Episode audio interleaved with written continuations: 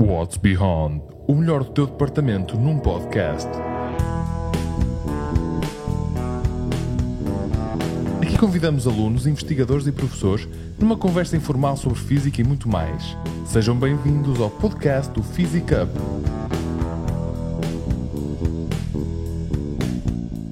Olá ouvintes, o meu nome é Patrícia Soares e eu estou aqui com o professor José Luís de Santos. Olá professor, muito bem-vindo. Olá Patrícia, muito boa tarde. É um prazer estar aqui contigo, convosco.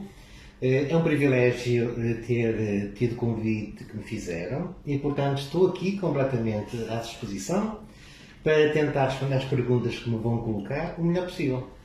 Obrigada, professor. Eu estava a pensar em irmos andando um bocadinho pela sua jornada ao longo deste episódio. Gostava de começar por lhe perguntar se sempre quis física, se lhe passaram outras vertentes pela cabeça, como é que surgiu o seu interesse por óptica e eletrónica?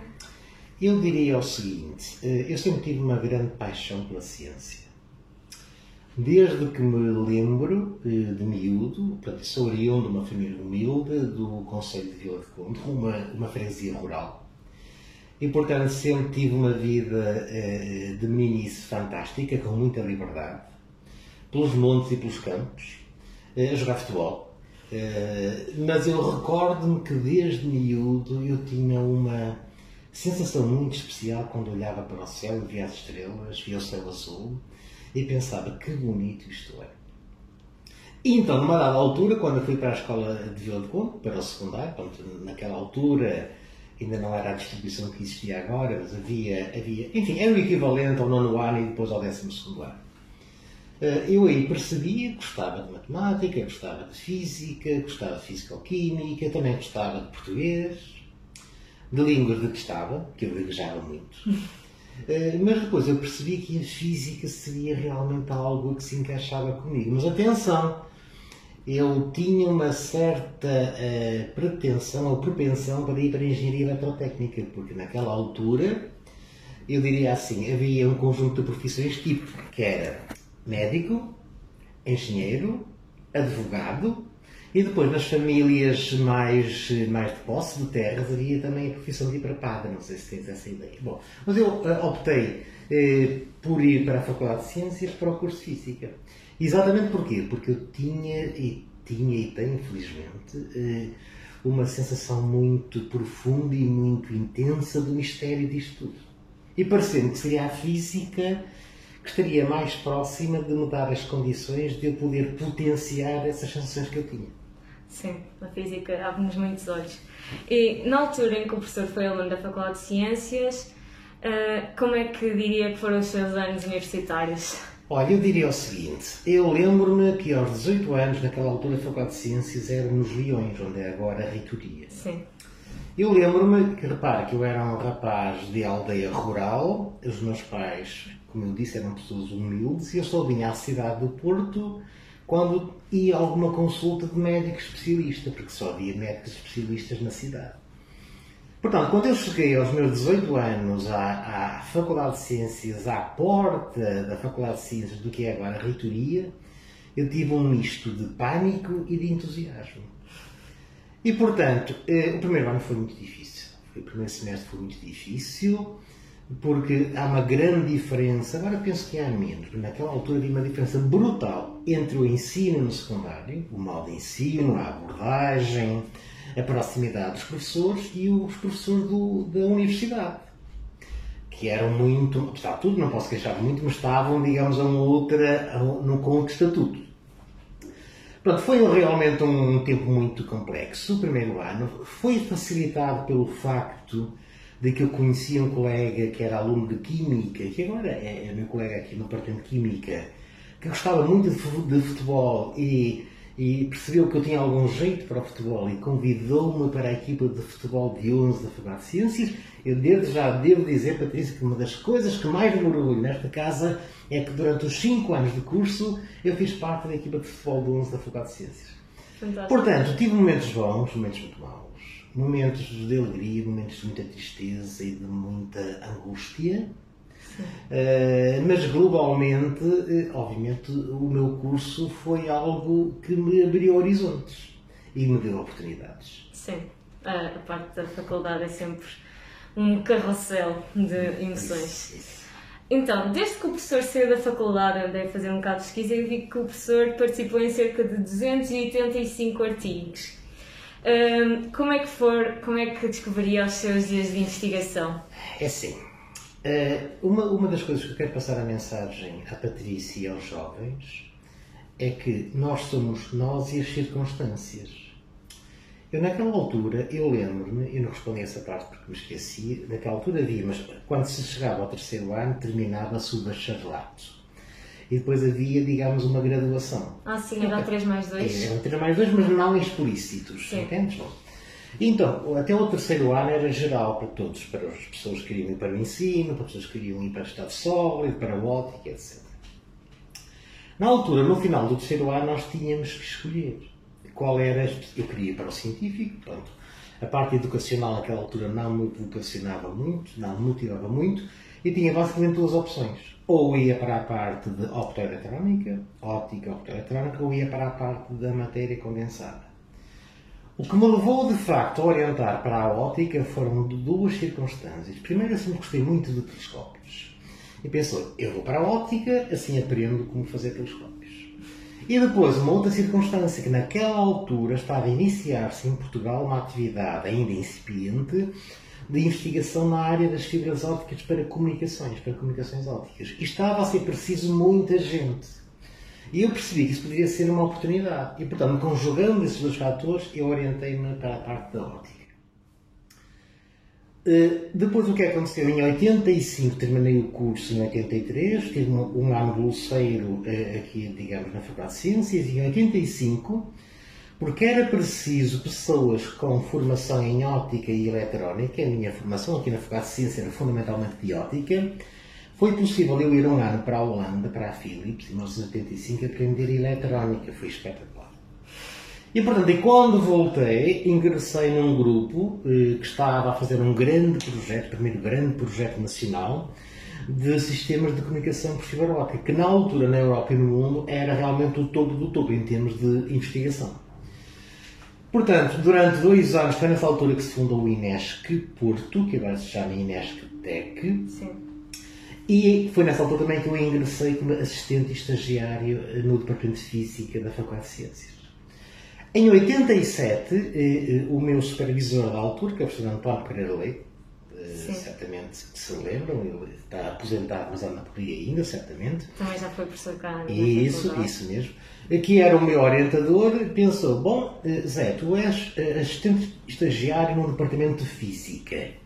Nesta altura, as comunicações ópticas ainda têm muito de fundamental, mas daqui a uns anos vai ser tecnologia e mais apropriado na faculdade de Engenharia. Mas há aqui uma área nova a aparecer, que é utilizar a fibra óptica como sensor, que realmente está a nascer eh, acoplada às comunicações ópticas pelo mundo fora e que valerá a pena aqui este departamento e esta faculdade ter competências numa área nova. Então orientou-me para essa área. Fui para a Inglaterra, para um dos grupos melhores do mundo da área da, dos sensores em fibra óptica, foi possível, portanto, fazer o meu doutoramento, que terminei em 93. É um, foi um doutoramento misto, que era um doutoramento misto. Havia períodos cá e períodos lá. Uh, o que era bom, o que é muito bom quando se quer instalar cá novas áreas, porque uma pessoa vai ganhar conhecimento lá fora e trá-lo para cá. E assim se iniciou um processo de, de instalação de um grupo de investigação e desenvolvimento em sensor fibra óptica, no início muito pequenino, que foi crescendo, crescendo, crescendo, crescendo até uh, ter uma dimensão substancial. Uh, e de forma, nesse processo todo, obviamente fomos uh, fazendo investigação, fomos fazendo coisas interessantes, fomos publicando, né? e é um que depois, obviamente, só se pode ter essa quantidade de artigos quando se tem alunos de doutoramento. Portanto, quando eu cheguei a uma altura, tive 6 ou 7 alunos de doutoramento simultâneos. Uma, uma altura doida. Portanto, obviamente, digamos, cada aluno com um tema específico de investigação nesta área, que obviamente dava produção científica e eu, como supervisor e como acompanhante, também publicava. Portanto, quando se vê um número desse de artigos, só, só é possível eh, se uma pessoa estiver associada a um número constante e significativo de alunos de doutoramento. Sim. Já agora, por curiosidade, qual é que foi o sítio para a Inglaterra que o professor foi uh, especializado nessa hora? Olha, é assim, o meu professor eh, que, que eu tive, eu tive, eu sou uma pessoa de sorte. Eh, e sou uma pessoa sorte porque sempre tive a felicidade de encontrar pessoas fantásticas. E uma delas foi o professor António Pereira Leite, eh, que percebeu que fazia sentido a este departamento e esta faculdade ter uma área de sensorização em fibra óptica para potenciar o investimento todo que estava a ser feito aqui no Norte. Foi aqui no Norte que começou as fibras ópticas, atenção. Sim. Aqui no Norte, no sentido das comunicações por fibra óptica, e já agora não há par, já deverás ter ouvido falar que Portugal eh, sempre teve uma posição de muito destaque na Europa em termos de instalação de sistema de comunicação óptica. Porquê? Exatamente porque em 85, 89, com esses grandes projetos e financiamentos que se obtiveram, formaram-se muitas pessoas com conhecimento em tecnologia das fibras ópticas e comunicações, que depois foram para a PT, para a EDP, enfim, de alguma forma dinamizaram eh, sistemas de comunicação por, por fibra óptica. Bom, mas então o professor eh, Pereira Leite percebeu que eu tinha que ir aprender para um sítio de topo na área dos sensores de fibra óptica. E foi em Inglaterra, um estado quente, eh, que era liderado pelo professor David Jackson, que é uma autoridade mundial na matéria na altura, e ele pensou, esta é o sítio ideal para aquele jovem rural uh, vir aqui aprender. Foi assim, realmente um, assim foi, um, grande salto. Assim foi. Quando cheguei lá, eu tive dois choques. Dois choques. Não, vários choques. Eu lembro-me, isto talvez seja interessante contar isto. Eu lembro-me quando cheguei a Ifro, ao, ao aeroporto, em Londres, entrei no metro, o metro estava vazio, sentei-me num daqueles, digamos, bancos de dois, dois, dois em frente um do outro, portanto, lugar de quatro, típico dos metros e dos comboios. Sentei-me deste lado junto à janela, deste lado não estava ninguém, à minha frente também não estava ninguém. Na próxima estação entra um jovem, que se senta aqui, portanto, no lugar da frente, e põe os pés à minha beira. Eu pensei, como é que é possível? Este rapaz está a pôr os pés em cima do assento onde uma pessoa se vai sentar e que é a minha beira. Eu realmente fiquei estupefacto. Nunca pensei. A minha ideia de Inglaterra é do gentleman, das pessoas educadas, etc. Bom, e umas outras coisas que eu percebi. A outra situação foi quando cheguei à universidade. O professor Pereira Leite já tinha combinado tudo com o professor Jackson, que eu ia naquela data, naquela altura, etc. Mas é verdade que o homem se esqueceu, naturalmente. Tem tanto que fazer que se esqueceu de mim. E portanto, quando eu fui, fui ter ao gabinete dele, ele ficou. Ah, e o ar de português oh, ficou aflito, porque tinha-se esquecido completamente de mim. Então, a Inglaterra é uma coisa fantástica. Das 10h30 às 11 há a hora do café e do chá. Normalmente café. Toda a gente se senta eh, para tomar café e há algo muito interessante porque há uma socialização, mas não é só isso. Há discussão de ideias científicas. Só vi isso resultar em Inglaterra. Em mais lado nenhum vi isso resultar. Já se tentou cá, vi isso no lado. É impossível. É, só, só funciona em Inglaterra.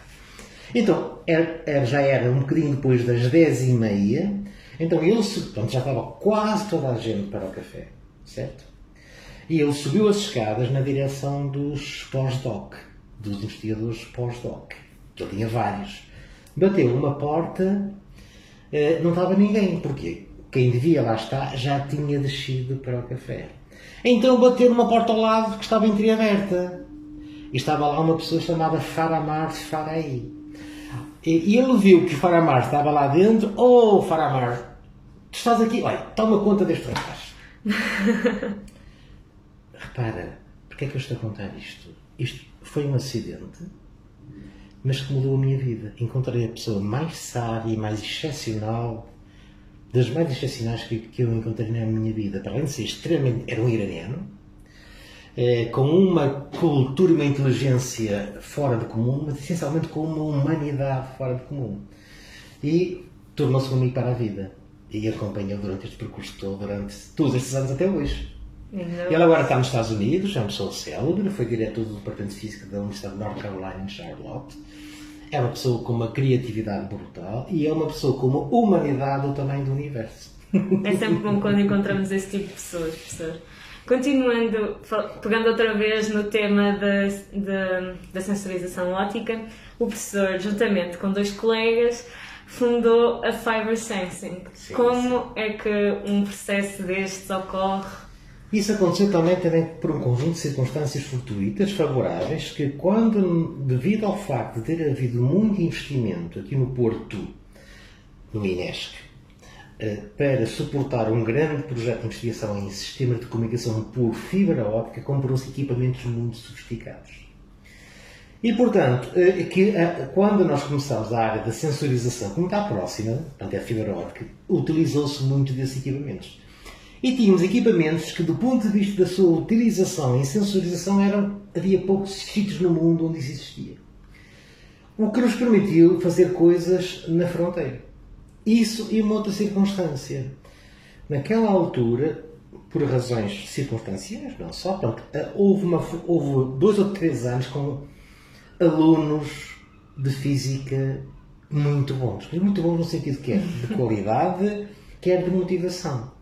E como essa era uma área nova uh, e entusiasmante, muitas pessoas, quando escolhiam fazer depois o seu mestrado, naquela altura já havia mestrado, escolhiam a área da sensorização óptica.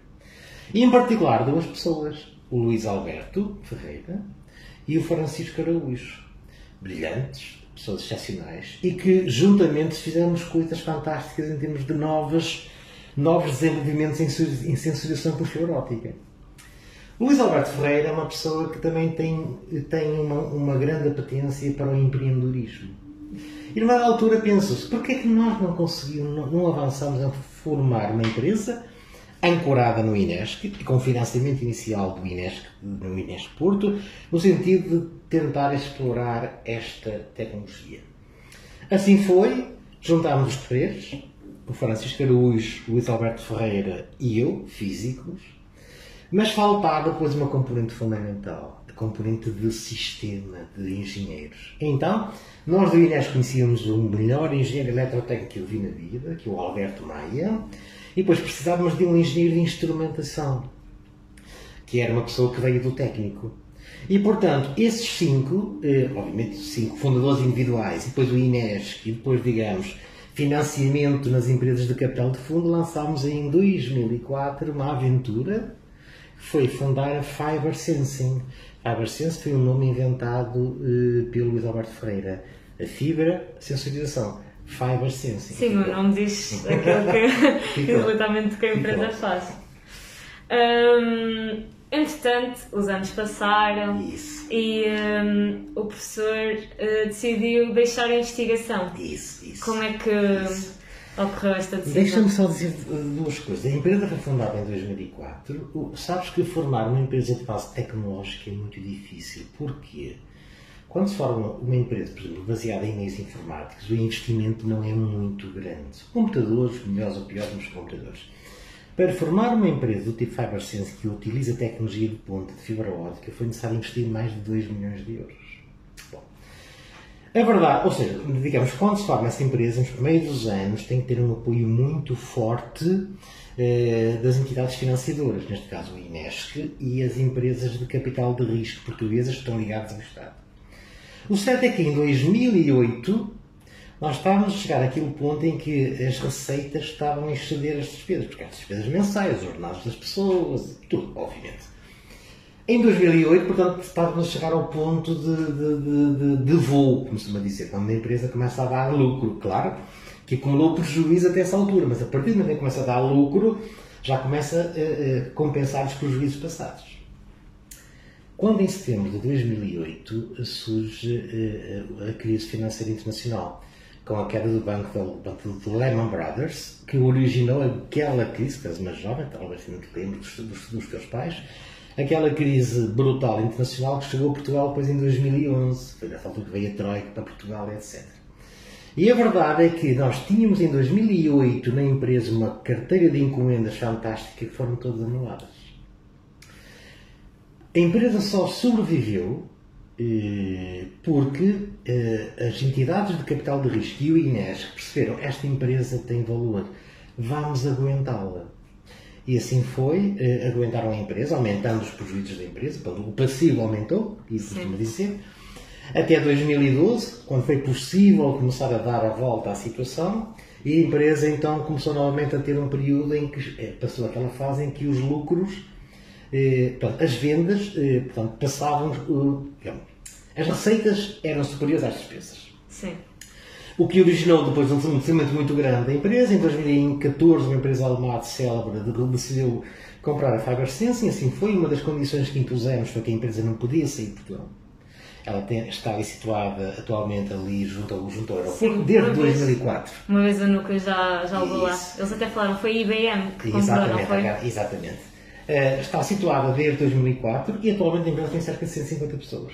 Mas o que eu quero dizer com isto é o seguinte: para a Patrícia e para os jovens, este foi um processo bonito, mas extremamente doloroso.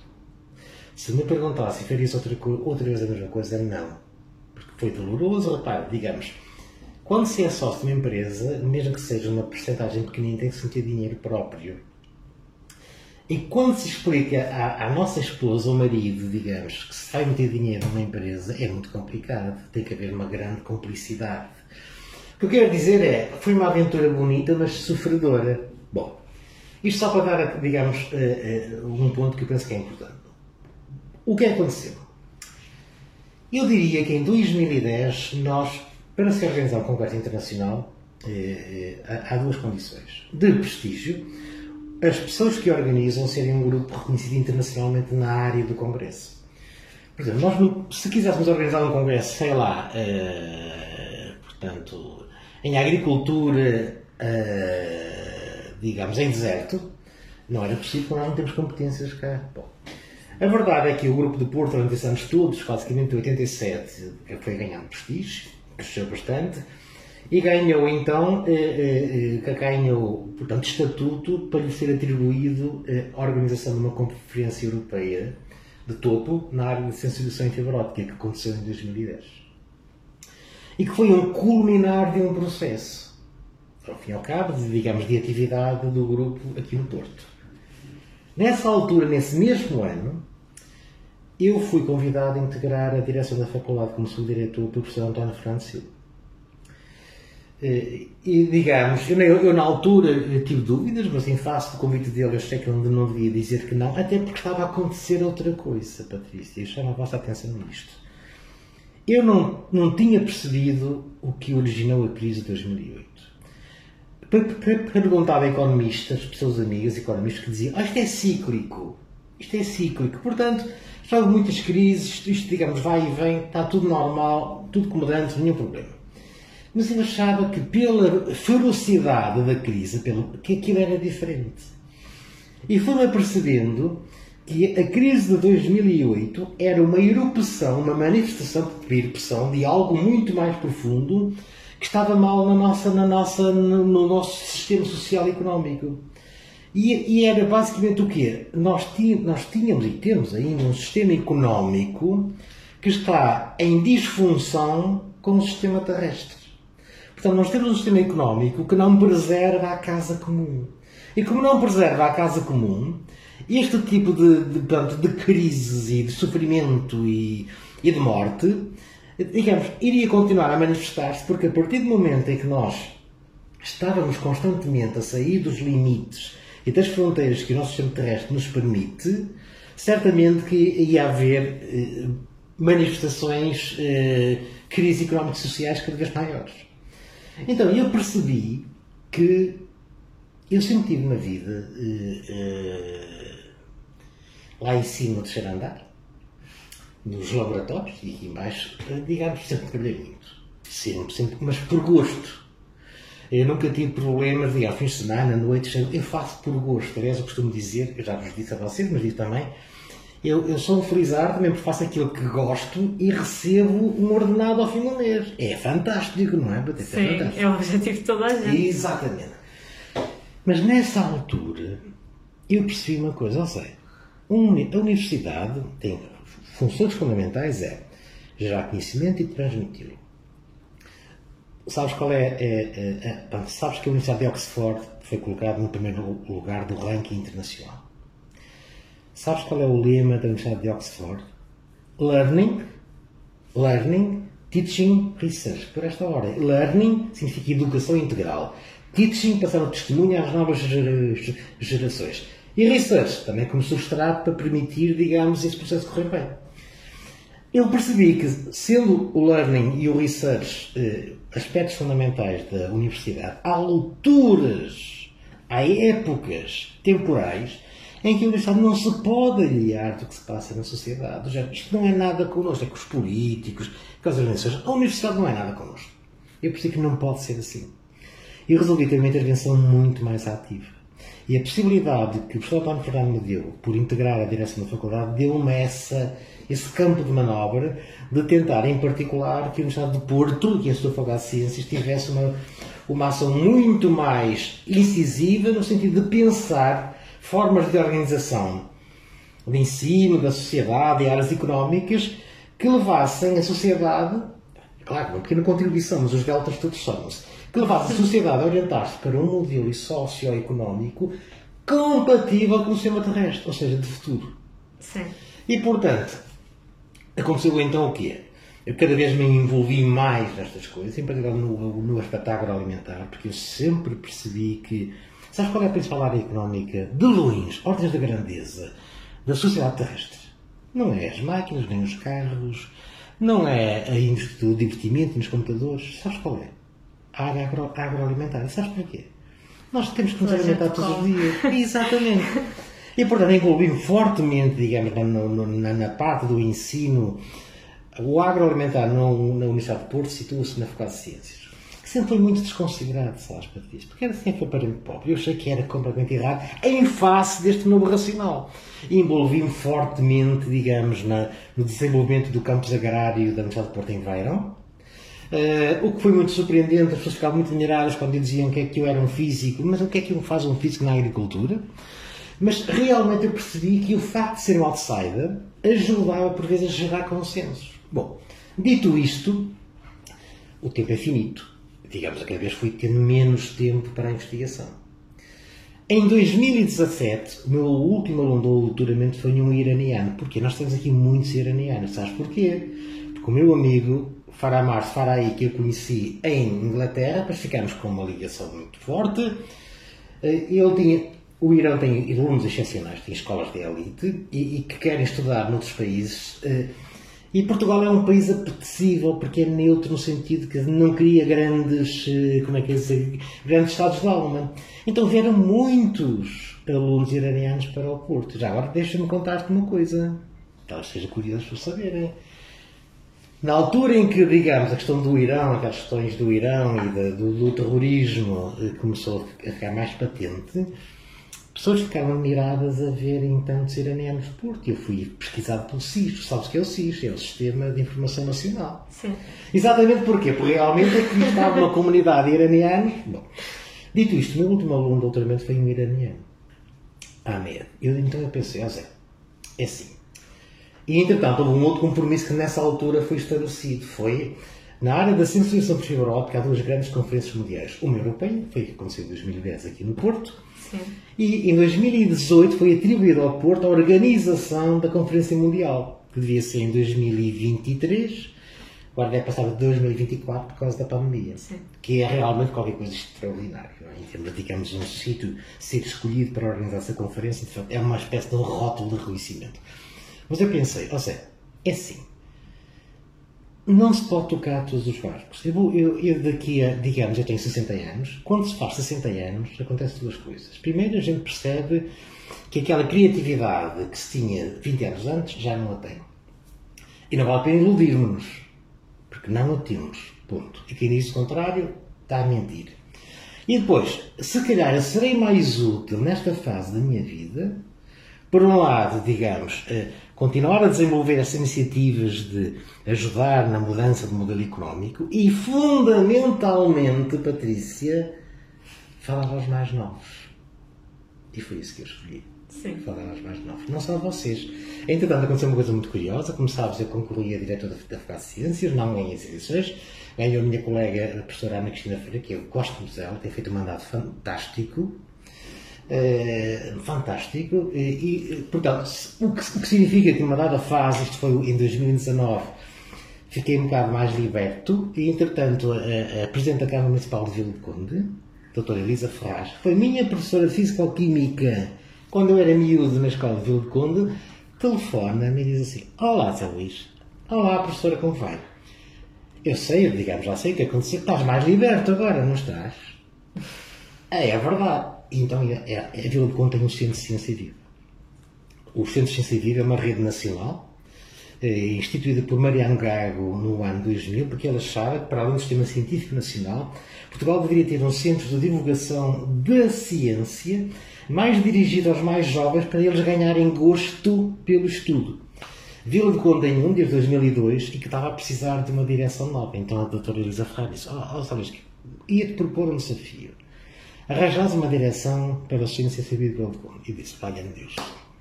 Mas pensei, por que não? Porque assim chego não só a vós, aqui na Universidade, mas chego aos mais novos ainda. E, portanto, desde o ano passado sou presidente do Centro de Ciência de que tem sido fantástico, porque eu estou desde os miúdos do, do, do, do primeiro ano, da primeira classe, segunda classe, terceira, quarta, até o décimo segundo ano. Depois estou convosco. Então tem todas as Toda- gerações. Exatamente, exatamente. Todos, todo tipo de alunos que alguém pode ser. isso mesmo, isso mesmo. Então, se calhar a minha próxima pergunta já foi: eh, o professor gosta muito de falar de física e também de falar da. Pronto, do que o professor acabou de falar. Hum, E o professor, entretanto, já falou, que eu estive a pesquisar um bocadinho, e o professor falou na Antena 1, já apareceu na televisão quando foi a morte do Isso, isso. Stephen Hawking, também já teve num podcast da universidade, ou seja, este não é o seu primeiro podcast. Uh, em todos estes casos foi sempre a falar da física, por isso suponho Sim, que sim, claro, claro. o professor sempre, Sempre ao- ao- É assim. sempre teve É, esse bichinho É assim, por. uh, eu diria o seguinte, eu, eu portanto, adoro física, é essencialmente, essencialmente impressiona-me o mistério disto tudo.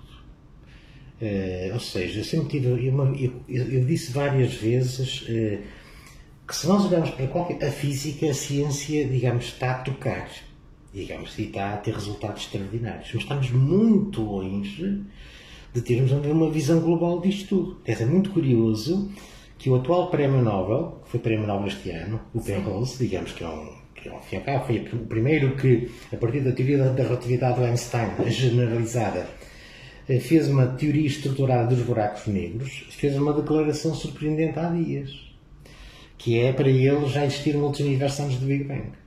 O que é curiosíssimo. Bom, o que é que eu acho é isto? É assim, nós estamos a esgravatar. E o que eu noto é que, por vezes, eh, é um tempo disso, nós estamos tão fascinados com aquilo que a ciência nos possibilita por via da tecnologia que achamos que somos omnipotentes. Podemos tudo. E que conhecemos quase tudo. É o habitual. E, portanto, tudo bem. Eh, Isso, digamos, já houve outros, outros exemplos históricos, mas tem um problema complicado. Quando nós, quando a comunidade, a sociedade passa um discurso desse tipo, isso induz um mal muito grande na pessoa individual e na sociedade torna-a menos humilde. E quando uma pessoa se torna menos humilde, Patrícia, mais cedo ou mais tarde é o caminho certo para o sofrimento. E, portanto, uma das coisas que eu procuro passar, já com esta idade, é óbvio, o discurso que eu tenho convosco às vezes nas aulas, eu há, há 30 anos atrás não, não, me, não, eh, não me atrevia a tê-lo, é? também porque, de facto, digamos, o- ponto da carreira onde estou, eu, eu sinto que devo fazer uma coisa, devo passar os conhecimentos técnicos, passar a física, aquilo que eu sei, mas também passar a perspectiva científica e humana, porque essa é fundamental para vocês no futuro. Eu queria muito que vocês sofressem pouco. É? Uh, por acaso, uma das minhas perguntas era uma coisa que tem mais ou menos a ver com isso, porque eu queria lhe perguntar se há alguma experiência pessoal que o professor nos aconselharia a não ter. Olha, é assim, eu já, eu já tive a idade da Patrícia, já tive uma idade. É assim, eu já tive a idade da Patrícia, já tive uma idade de muita arrogância. Tive. Eh, entretanto, a vida orientou-me eh, para um caminho que eu acho que é mais correto eh, e orientou-me por via de sofrimento. Uma das coisas curiosas da vida é que nós não nos reorientamos de uma forma substancial por coisas boas, reorientamos-nos eh, porque as coisas nos magoam. Sim. Visto em retrospectiva, o que é que eu poderei dizer? A juventude vai aprendendo sempre com os erros que faz, é inevitável. Uh, mas aquilo que eu diria, digo também sempre às minhas filhas, às vezes elas acham que eu sou um chato, que é muita atenção ao outro. Muita atenção ao outro. Porque o outro, eu, sou o outro nos olhos da Patrícia. E portanto, se nós tivermos muito sensíveis ao outro, torna-se quase evidente algo que é um lema fundamental para a própria felicidade pessoal que é faz aos outros aquilo que gostarias que te fizessem a ti. Portanto, eu não dou conselhos longe de mim, mas diria as seguintes palavras. Quando vocês, jovens, estiverem em situações que têm que tomar decisões que envolvem pessoas, desde o nível mais básico, o namorado que não gostam e querem acabar com o namorado, ou então mais no, no futuro, antes de o fazerem, tentem pôr-se daquele lado. E se o tiverem que o fazer, façam-no com docilidade. Com, com eh, como, é que como é que se pode dizer? Com empatia. Porque isso faz toda a diferença. Faz toda a diferença na, na outra pessoa, mas mais importante, do, da perspectiva da pessoa que está a fazê-lo, faz bem a vós próprios. Só irão notar isso mais tarde, mas irão perceber que esse é um caminho para nós nos sentirmos bem mesmo que a vida nos traga amarguras, se nós tivermos essa atitude de paz connosco próprios, acabamos sempre nos sentir bem. Sim, é o tal provérbio: não faças aos outros aquilo Isso. que não queres que te façam a ti. Exatamente. Que é muito difícil, muito difícil de, de pôr em prática. Sim, mas tentem sempre fazer isso. Não é, também pelos outros, mas também por vós. Principalmente Pela nossa consciência também. Exatamente. O professor muitas já falou uma vez nas aulas que acho que era ir, eu já não lembro ao certo ao sítio, mas que o professor gostava muito de ir ver as nogueiras. Sim. E uh, seja então, qual é que é o seu sítio favorito? É assim, olha, o, o, o meu sítio favorito, eu vou dizer uma coisa que fazia quando era miúdo, jovem, que, que os meus pais não sabem. Uh, não souberam, senão ficavam felizes. Eu à noite pegava, eu era de uma, de, uma, de uma aldeia rural, então tinha lá um cachorrinho, à noite fugia, cheguei até a descer para a janela da casa, fugia e ia para um sítio onde estava um campo de futebol, com uma noite escura, deitava-me eh, no campo de futebol, no meio do campo de futebol, e via o firmamento. E o cãozinho deitava ao meu lado. Era fantástico. Recordo ainda com melancolia esses tempos faziam-me um bem brutal. Em geral, eu gosto muito de todo sítio. Eu gosto de ver pessoas, gosto de ver prédios, gosto de ver o mar, gosto de ver uma natureza, gosto de ver uma planta. Tudo que me sintonize com uma vibração do mistério do mundo, eu sinto-me bem. Tudo aquilo que o faça pensar. Exato. Mas atenção, isto, a minha vida foi uma vida eh, de, eh, de digamos, não, não foi linear, foi altamente não linear. Eu sofri, tive problemas, tive meus problemas de saúde, etc. Não é nada linear, está bem? É importante Sim. que tenham essa percepção. A vida das pessoas não é linear. Uh, então, em uma frase, como é que descreveria o seu passado? Como é que eu descreveria? O seu passado. Uma Numa procura. frase. Uma procura. Uma procura? Uma procura. Uma procura pelo Uma quê? procura uh, sabendo que não vou encontrar a resposta, mas que ao fazer o percurso me faz sentir bem. E o que é que espera do futuro? Eu tenho muita esperança no futuro. Tenho muita esperança em vós. Porque tenho, deixa-me dizer-te uma coisa importante também. Eu, eu nasci numa numa, numa família católica tradicional, ia todos os domingos à a minha mãe dava-me dava assim, uns safanões, que remédio, tinha que ir à missa. Depois, quando vim estar a física, tornei-me, digamos, isso, isso é tudo uma treta. Depois percebi que a física não explica o fundamental, digamos, interpreta o mundo. Eu, nesta altura, eu tenho uma religiosidade latente muito forte.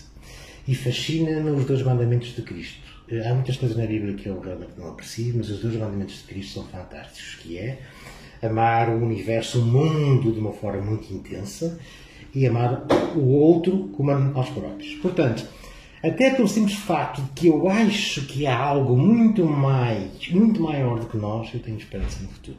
Se não invalida que eh, se calhar vamos ter que sofrer, nós, humanidade, mas eu tenho muita esperança e tenho muita esperança em vós. E nós esperamos conseguir metê-lo orgulhoso de nós. Obrigado. Uh, sendo assim, muito obrigada por ter tirado um bocadinho do seu dia hoje para estar aqui connosco e até ao próximo episódio aos nossos ouvintes. Muito boa tarde e obrigada, Patrícia. Obrigada.